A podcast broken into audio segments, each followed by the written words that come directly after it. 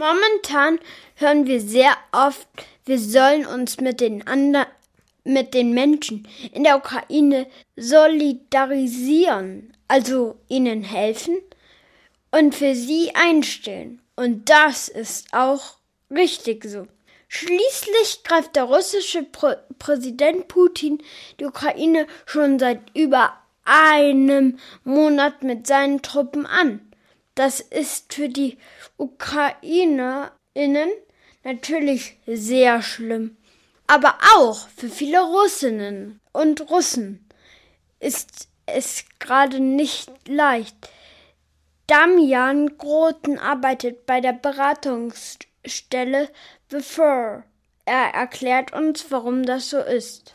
Wir hören in unserer Beratungsstelle von Fällen, in denen betroffene Menschen, die hier in Deutschland wohnen, verantwortlich gemacht werden für den Krieg in der Ukraine. Also es gibt Menschen, die Russinnen hier in Deutschland anfeinden und diskriminieren. Diskriminieren bedeutet, jemanden anders zu behandeln oder auszugrenzen. Aber nicht aus einem logischen Grund, sondern wegen bestimmter Merkmale. Ein Merkmal ist oft die Abstammung. Und momentan werden eben immer häufiger russischstämmige Menschen diskriminiert. Dabei sind sie ja nicht diejenigen, die den Krieg angezettelt haben.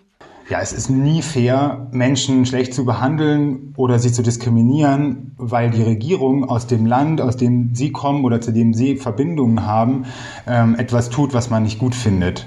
Und in diesem Fall ist auch ganz wichtig daran zu denken, dass es viele Russinnen gibt, die sich gegen den Krieg ausgesprochen haben und sogar in Russland selbst protestieren Menschen gegen den Krieg, obwohl sie dafür ins Gefängnis kommen können. Wir sollten solche Diskriminierungen also nicht so kommentarlos im Raum stehen lassen. Wenn wir davon etwas mitbekommen, ist es erstmal wichtig, überhaupt was zu sagen. Das findet auch Damian Groten. Man sollte deutlich machen, ich finde das nicht richtig und der Person, die so etwas macht, sagen, denk mal darüber nach, was du da tust und welche Folgen das hat für die betroffenen Menschen und lass das sein. Es ist aber auch wichtig, mit den Menschen zu reden, die von Diskriminierung betroffen sind. An die sollten wir auch immer denken und sie unterstützen. Wir können auch immer auf unsere Eltern oder Lehrerinnen zugehen, wenn wir nicht weiter wissen. Das ist auch sinnvoll, bevor wir Menschen darauf ansprechen, dass sie andere diskriminieren. Und wenn wir uns nicht ganz sicher sind, wie wir die betroffene Person richtig unterstützen können, dann fragen wir sie am besten selbst. Oft ist es schon eine große Hilfe, ihr klarzumachen, dass sie nicht alleine ist. Betroffene können sich außerdem an Beratungsstellen, wie zum Beispiel wie, wie vorwenden.